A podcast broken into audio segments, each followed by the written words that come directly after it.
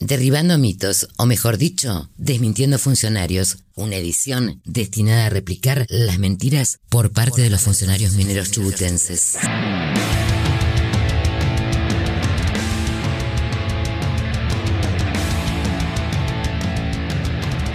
A pesar de que algunos funcionarios próximos a Mariano Arcioni insisten con la idea de dar un debate que incluya a todos los sectores respecto a la mega minería y su zonificación, claro está que en ese debate quedan afuera las comunidades, las asambleas socioambientales, las universidades, los pueblos originarios y todo aquel sector que no sea el empresarial y un reducido puñado de políticos nacionales y provinciales. Se trata de una imposición clandestina del proyecto de zonificación minera redactado por las corporaciones en connivencia con el Ejecutivo Provincial, a partir del anuncio del gobernador el pasado 5 de noviembre en la Mesa Minera Nacional sobre su decisión de avanzar con la actividad, el gobierno de Arcioni no encontró otra cosa que imposiciones por parte de la sociedad. Algunos de sus funcionarios apelaron a la mentira y otros directamente optaron por hacer pública su negligencia respecto al tema, como es el caso del ministro de Salud, Fabián Puratich, en diálogo con Radio Sudaca.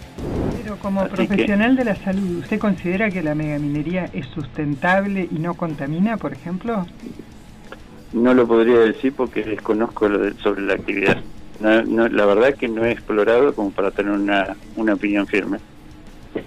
Bueno, esperemos la próxima vez que lo llamemos que, que ya haya decidido, qué sé yo, que pueda leer algo sobre, sobre los fundamentos que tienen los de no a la mina y los de sí a la mina también y tome una decisión. O una posición, mejor dicho, ¿no? Sería, es, es lo que yo busco, pero la verdad que han sido unos meses muy intensos y no, no, he tenido por ahí el tiempo suficiente para tener una información buena para tener un posicionamiento desde lo personal.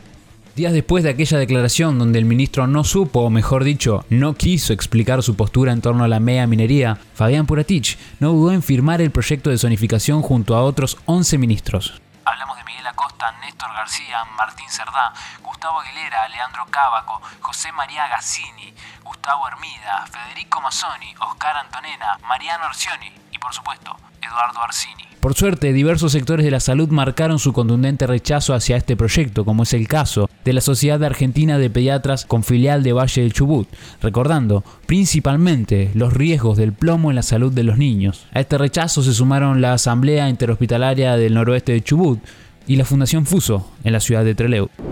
Otro de estos funcionarios que se empecinan en aprobar la zonificación antes de fin de año es el caso del ministro de Ambiente, Eduardo Arzani, quien dejó mucha tela para cortar el pasado jueves en el programa Sin Hilo en el canal 12 de la ciudad de Trelew. Y básicamente hemos tenido 60 reuniones con sindicatos, con intendentes, con cámaras. Y en esas reuniones lo que hemos expuesto es, digamos, eh, la génesis del proyecto, del Plan de Desarrollo Productivo Comarcal, para también tener una devolución y tener las miradas de los distintos sectores de la provincia. Llegando a casi la finalización del mes de octubre con un proyecto terminado y listo como para ser presentado. Se refirió al proyecto como el resultado de un debate plural, algo que nos cuesta creer, ya que se dio a conocer hace pocos días y algunos ítems realmente asustan. Pero una de las cuestiones que más indignación causó fue la manera en la que se dirigió la iniciativa popular, una verdadera herramienta de democracia participativa, digna de al menos respeto por parte de los dirigentes.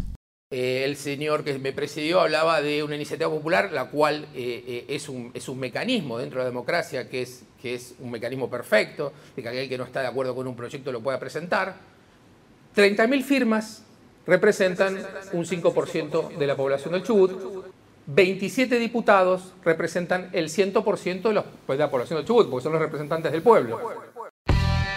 Con este argumento, el ministro de Ambiente desprestigia a las asambleas y a la sociedad chubutense, encargadas de llevar adelante esta segunda iniciativa popular, impulsada en plena pandemia y de la cual participaron 48 comunidades.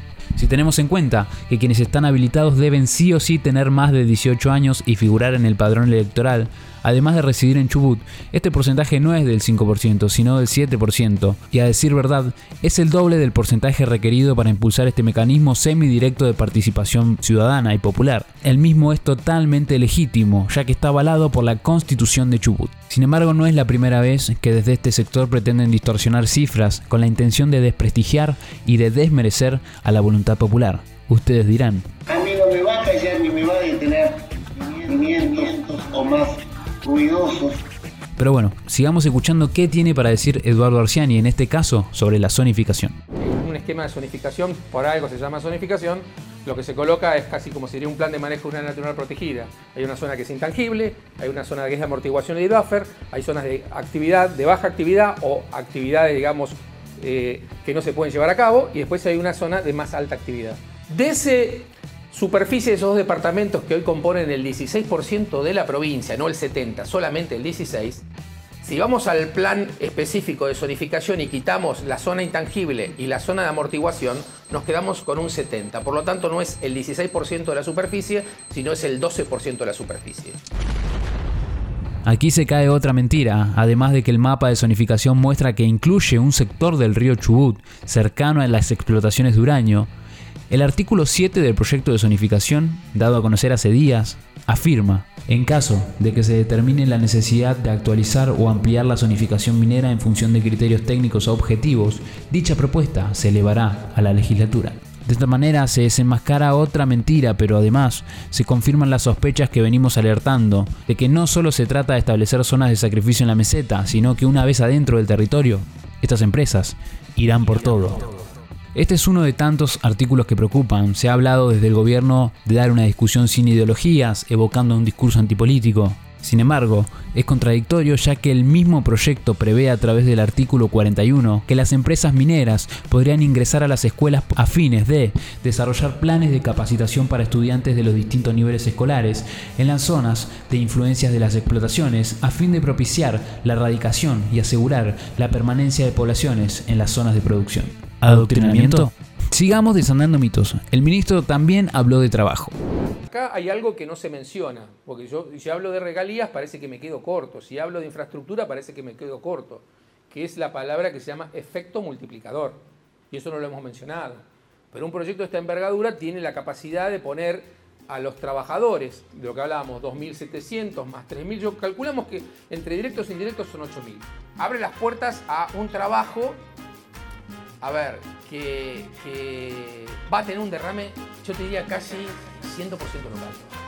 Si hay algo que el extractivismo no deja, es trabajo sostenido en el tiempo. Este discurso se asemeja al que utilizaron en el proyecto La Lumbrera, donde prometían fehacientemente la creación de 10.000 puestos de trabajo, allá por 1993, que una vez transcurridos los años, terminaron siendo algo así como 1.800 empleos. Este discurso también va de la mano con el desempleo y la rotunda crisis que hace años atraviesa Chubut. Crisis por el mismo Estado y su malversación de fondos, endeudamiento con acreedores privados y por la corrupción a costa de la gestión estatal. Respecto al empleo indirecto, las evidencias en nuestro país señalan la precarización de dichos empleos emergentes en relación a la minería transnacional. Se trata de empleos totalmente dependientes del enclave exportador, es decir, que decaen una vez termina el ciclo extractivo. Si pensamos un poco más en empleos indirectos, seguramente nos encontraremos con servicios de empresas de marketing, consultoras, medios de comunicación y demás sectores encargados, entre otras cosas, de intentar generar la licencia social que Chubut no tiene. ¿Y las regalías? Cuando hablaban, por ejemplo, del caso de regalías, ¿no? El caso de regalías salió el titular del diario El Chubut, que era 5% de regalías, que son los tres que te da la ley de minería, más dos puntos más de compensación. Lo que no se mencionó ahí es que hay dos puntos para infraestructura más y que también hay dos puntos para sustentabilidad. nos lleva a un total de un 9%. Claro está que desde los 90 rige en Argentina una ley de inversiones mineras donde se pone como punto máximo el porcentaje de un 3% de regalías a los mega emprendimientos mineros. Los demás datos que anunció Arsani suenan lindos discursivamente, pero las empresas son quienes finalmente tienen la última palabra y quienes legalmente están apoyadas para dar marcha atrás en torno a aquellos porcentajes de regalía que el ministro pinta de colores. En sus palabras, el ministro también evocó a un sector académico. Escuchemos qué tiene para decir respecto a esto. Gran desafío nuestro es poder, de una vez por todas, empezar a trabajar un recurso donde, y lo ponemos dentro de lo que es el proyecto del observatorio, trabajar con las universidades locales y trabajar con los, con los centros científico-tecnológicos nacionales, pero que tienen delegaciones locales. Eh, y bueno, que ahí divulgamos los datos, que trabajemos, que el centro, además de hacer un monitoreo y control, también tenga, digamos, un trabajo que finalmente sería apropiarnos de nuestros propios recursos con nuestro sector académico participando de forma activa. Esto no puede quedar en la política. Yo siempre pienso en, dos o tres patas, eh, eh, eh, el sector académico, el sector empresarial y el Estado. No sabemos de qué sector habla, pero en una contundente nota dirigida a Ricardo Sastre, las autoridades del INTA, la Universidad Nacional de la Patagonia San Juan Bosco, la Universidad Tecnológica Nacional y la Universidad Regional de Chubut, Argumentan que no están dadas las condiciones para la aprobación del proyecto de zonificación enviado por el gobernador Arcioni con la firma de sus ministros. Además, destacan que las importantes movilizaciones y expresiones populares que se vienen manifestando desde hace ya tiempo nos dan la certeza de que sin licencia social no hay comunidad que pueda tener un desarrollo sustentable. A su vez, más de 350 trabajadores y trabajadores de ciencia y técnica compartieron un documento elaborado por becarios de organismos de ciencia y técnica, el CONICET, el INTA, la Universidad de Chubut, la Agencia de Promoción Científica y la Secretaría de Ciencia de Chubut, donde se pronunciaron rotundamente en contra de la zonificación, dado que advierten sobre el riesgo asociado a la principal fuente de agua del territorio, así como los múltiples riesgos socioambientales que afectarían de manera irreversible la salud y la vida de las comunidades y otros sectores. A su vez, el Centro Nacional Patagónico CEMPAT del CONICET fue otro de los organismos que se manifestaron en contra de la zonificación y de la actividad, ya desde 2018. Por su parte, el director de este organismo, Rolando González José, manifestó su preocupación respecto al proyecto de zonificación que se pretende impulsar y sobre la falta de consulta a las universidades e investigadores. En diálogo con Radio Nacional, él recalcó el potencial riesgo que correría el río Chubut potencial interés minero dentro de la cuenca hídrica del río Chubut, este, cualquier mala praxis, cualquier error humano en el proceso pondría en riesgo la calidad de agua del, agua del río, que es el recurso que abastece en forma permanente a la mitad de la población de la provincia. Esto no es, no es un dato menor porque hay un gran ausente en toda este, esta discusión, que es el cambio climático.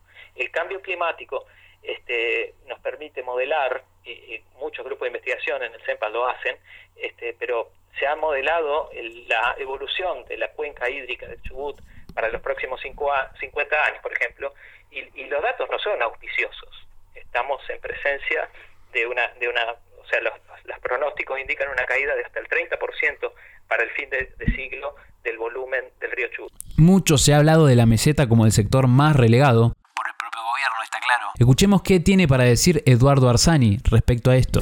Derecho que tienen aquellos habitantes que pueblan la meseta. Y la verdad que como peronista, yo la verdad que creo en la inclusión social y la inclusión social no es solamente acercarle una dádiva o un regalo. La inclusión social es darle la oportunidad y dar una igualdad de oportunidades. Por eso el programa este que hablábamos del CONICET, que tiene el modelo del índice de calidad de vida, marca la Patagonia como la de mayor calidad de vida de todo el país, con un 7.03, y nuestra meseta, la peor calidad de vida de todo el país, con un 4.7. ¿Ok? Entonces, creo que es una deuda que tiene la política con el territorio y el CONICET cuando larga esos números básicamente los pone como cualquier otro instituto como datos duros y la política se tiene que hacer cargo de esos datos duros, levantarlos y hacer políticas para, para con la gente.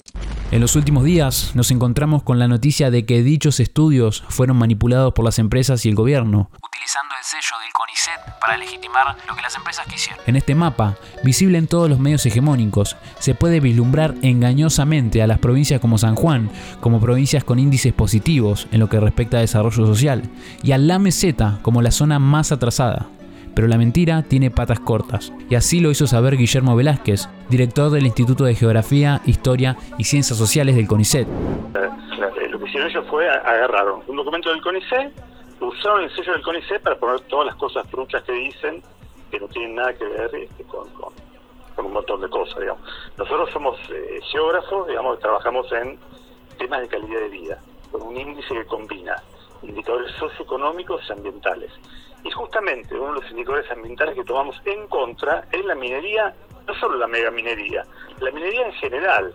Así que de ninguna forma se puede decir que la minería contribuye a mejorar la calidad de vida o el desarrollo o algo por. Por todos estos motivos, creemos que el proyecto que pretenden aprobar antes de fin de año para sacrificar a Chubut ante los capitalistas mineros es clandestino e inconstitucional, va en contra de leyes como lo es la Ex 5001 y también de acuerdos internacionales como es el Acuerdo Escazú que establece estándares mínimos para el ejercicio del derecho del acceso a la información, la participación y la justicia ambiental en la gestión de los recursos naturales que contribuyen al ejercicio de derechos humanos fundamentales como el derecho a la vida, a la integridad y a la salud y a la no regresividad o vuelta atrás en cuestiones ambientales.